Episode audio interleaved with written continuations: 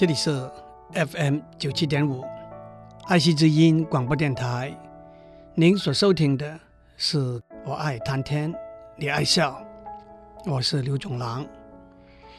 不久以前，我在报上看到几段新闻，在美国佛罗里达州，有一个三十一岁的男子，他在时速限度每小时六十公里的闹区里头飙车，速度高达两百公里，撞上了另外一部车，把里头一位十七岁的女孩子撞死了。警方说，这次意外还是跟喝酒有关的。法官判这个男子。坐牢，期满之后还有三年的假释期间。在这段假释期间，他必须在家里显著的地方放置一张那位受害的女孩子的照片，宽度必须在两尺以下，而且用大字写出来：“对不起，我夺走了你的生命。”在假释期间。警察可以随时搜索他的住家。假如看不到这张照片，会被认为违反假释的规定。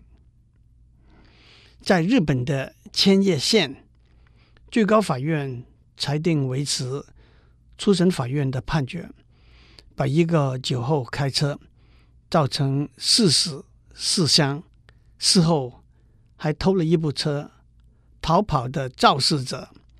判了二十年的徒刑，二十年可以说是重刑，但是都得到许多民众的支持。不到两个礼拜以前，早上七点钟上班的时候，在台北有一位男子开车逆向开进公车专用道，撞倒了五个人，造成一死四伤。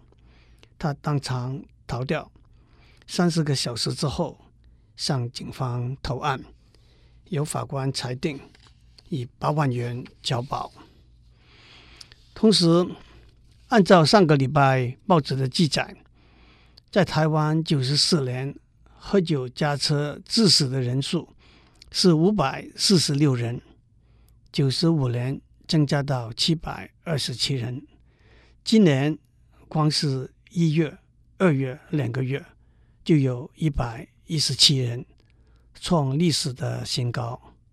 因此，内政部和交通部要联手推动修法，提高酒测的标准，加重犯罪的惩罚。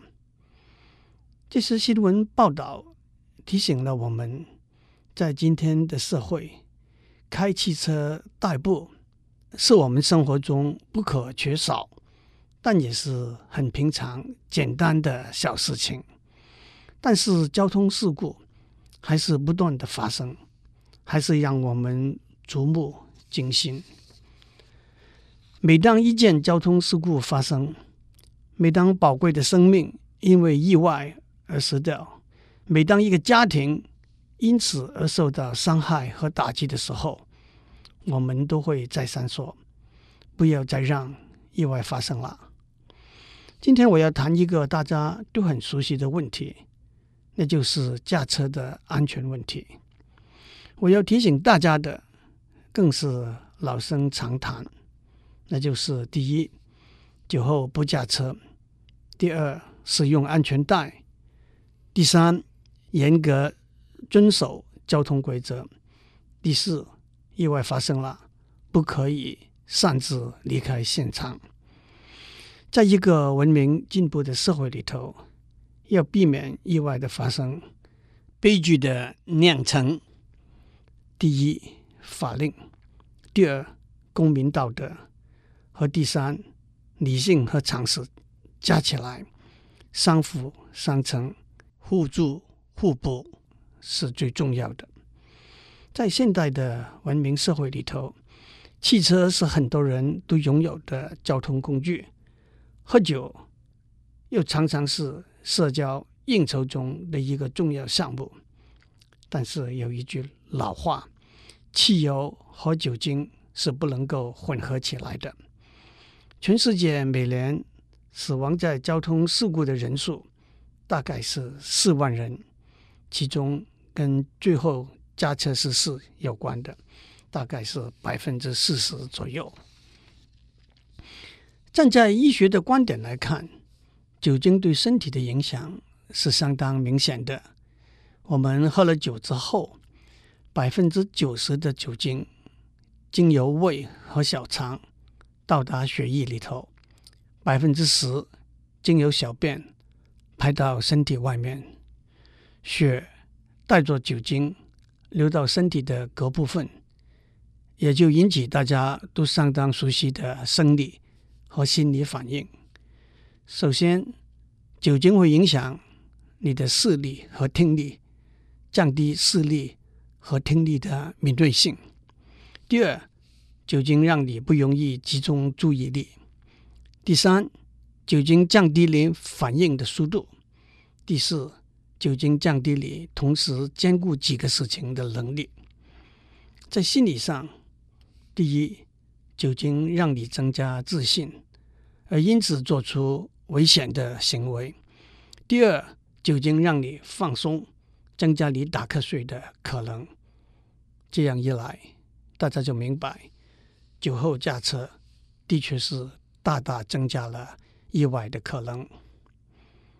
让我趁这个机会交代一下生理学上的常识：一罐啤酒、一杯红酒或者白酒、一小杯烈酒，它们含的酒精的分量是差不多的，所以。不可以有一个错误的观念：喝啤酒或者红酒不容易醉。血液里头的酒精靠肝脏把它分化掉，所以多喝酒自然增加肝脏的负荷。喝酒伤肝是明确的医学原理。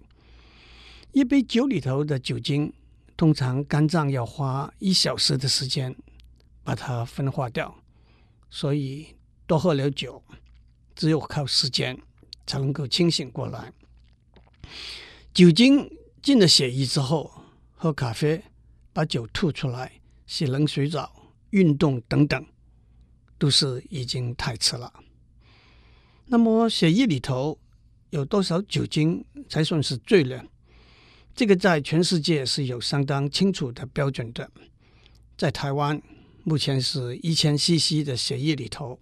含有零点五公克的酒精，通常为了简便，大家不提单位，就说百分之零点零五。在美国各州，差不多一致是百分之零点零八；在日本是百分之零点零三；在欧洲有些国家是低到百分之零点零一。目前交通部和内政部的建议是降到。百分之零点零三。让我再交代一个技术问题：当警察在路边临检的时候，警察当然没有办法当场做血液的检查。但是，正如我们上面所讲，酒精经过胃和小肠进入血液，血液在身体流动，通过肺的气囊的时候，酒精的分子。会混在呼出来的空气里头。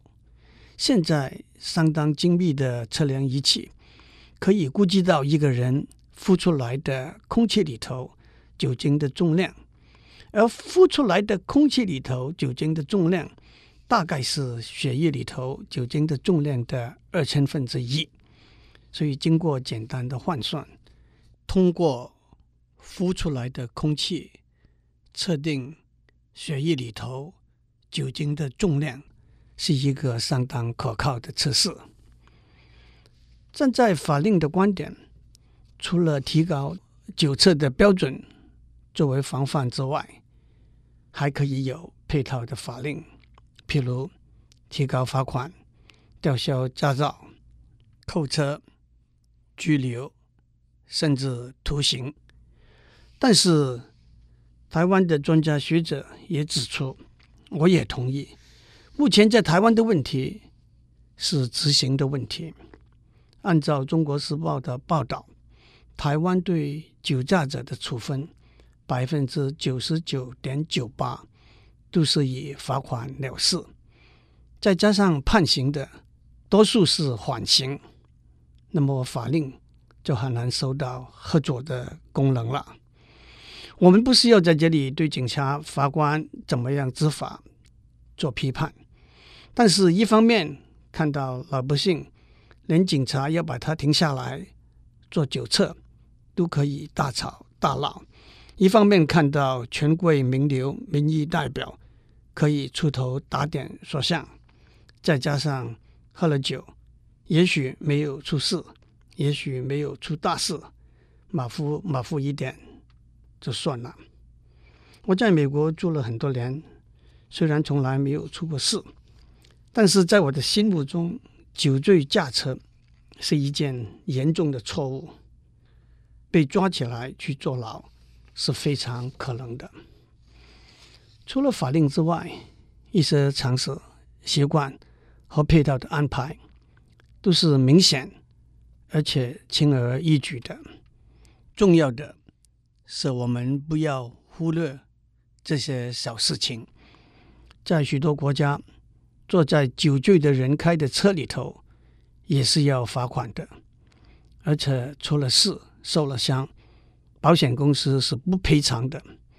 差不多三十年以前，我到德国和日本，他们已经有了，如果大家一起到外面喝酒应酬，一定有一个人指定不喝酒，负责开车回家的习惯。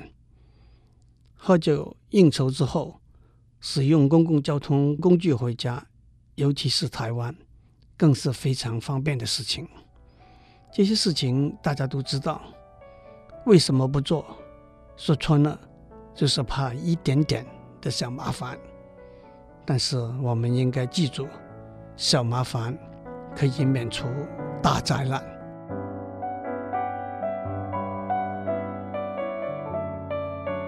我们在上面讲到驾车的安全，酒醉驾车是一件非常危险的事情，不但危害到自己的生命安全，也危害到车上乘客的生命安全，也危害到别的车子里头路上的行人的生命安全。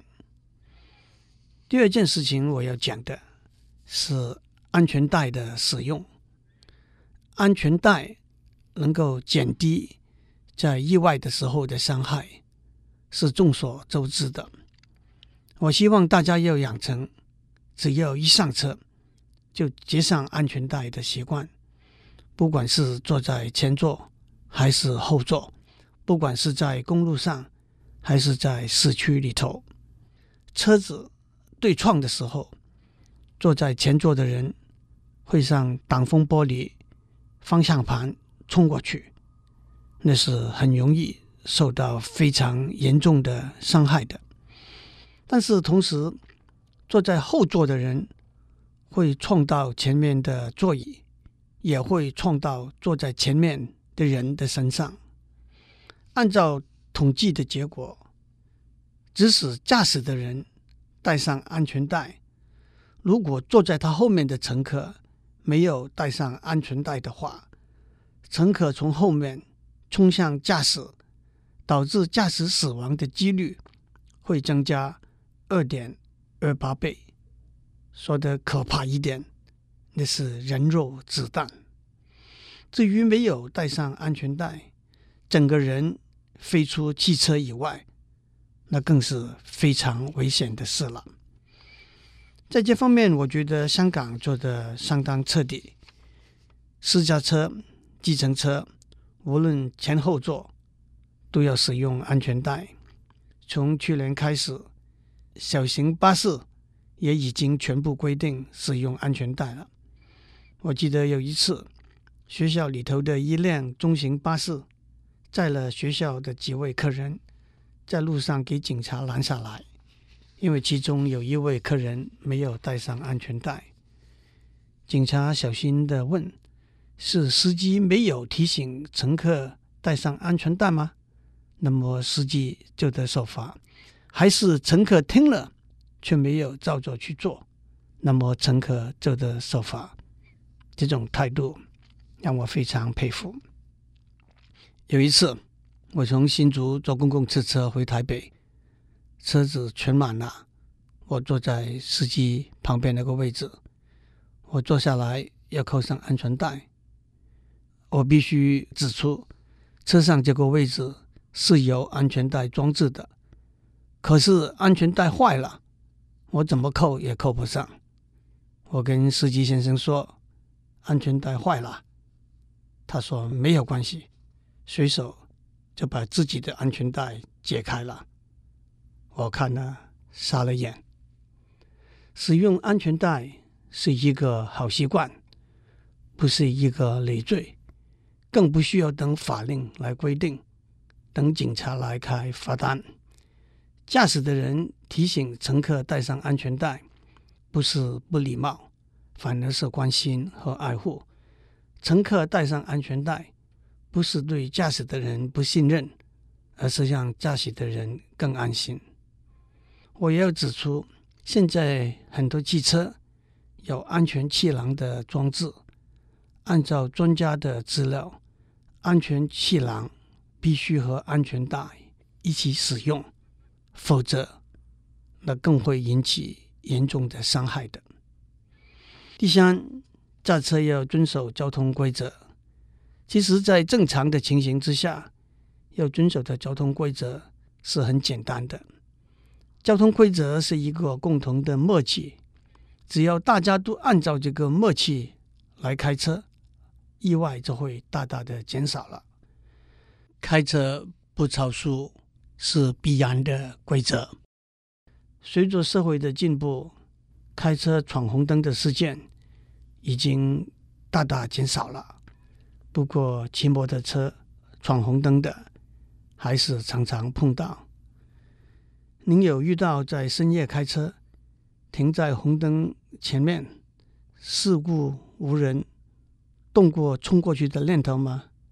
千万不要这样做。当您以为是事故无人的时候，很可能有一个人、一部车会突然冲过来。讲到这里。还是让我讲一个笑话。有一个人开着车在城里走，看到红灯，一冲而过。旁边的乘客问他：“你为什么冲红灯呀？”他说：“我跟我哥哥学开车，那是他教我的。”到了下一个红灯，他又是一冲而过。你为什么冲红灯啊？他说：“那是我跟我哥哥学开车。”他教我的。下面到了一个绿灯，他把车子停下来了。旁边的乘客问他：“你为什么看到绿灯反而停下来了？”他说：“我把我的哥哥从另外一个方向开车过来呀。”此外，在公路上的路肩通道开车是违法的，也是非常危险的。路肩通道是给车子坏了的人停在那边等待救援，但是在路肩通道上随便停车也是十分危险的。第四，我要指出，驾车肇事之后离开事故的现场是一件相当严重的罪行，也可以说是严重的违反了公共道德的行为。也可以说是懦夫的行为，但是在台湾，我们还是常常看到肇事之后逃离现场的事情。当交通意外发生的时候，受伤的人需要立刻的医护救助，肇事的人往往是唯一可以帮助救助的人。逃离现场不但是犯了法。也完全忘掉了爱心和关心。在许多国家，hit and run，伤人逃逸，在法律上的惩罚是特别重的。更何况肇事之后离开现场，许多证据就会被消除。酒醉驾车就是一个最明显的例子。如果一个肇事的人等酒醒之后再去投案，那么许多证据就不再存在了。意外的发生往往不可避免，意外发生之后，应该马上想办法补救。刻意的去逃避，在法律上必须有相等的制裁。今天我们从驾车安全这个题目谈起，看到在一个文明进步的社会，为了大家共同的福祉，也同时为了每个人自己的福祉，我们必须注意到三个相互为用的层面，那就是法令规章。公共道德和个人的理性和常识，法令规章的鉴定，良法美意是重要的，但是怎么样切实、公平、公正的执行，让大家对法令有尊重、信赖和遵守的决心，那么法令规章才是有用的法令规章。公共道德是大家共同生活的规范。不能抱着只要躲得过法律，什么事情都可以做的心态，往往是因为自己小小的方便，造成别人、造成社会很大的伤害和损失。至于个人的理性和常识，更是保护自己，也因此保护别人的指南针。我们从当年穷得连脚踏车都买不起，到今天。宾士汽车满街跑，我们从当年穷得连饭也吃不饱，到今天佳肴美酒是稀松平常的享受；从当年崎岖不平的小路，到今天八线的高速公路，社会是不断在进步的。在这个进步的过程里头，能够用法令、公共道德和常识理性来规范我们的行为。那才是真正的进步。祝您有个平安的一天，小心开车，小心走路。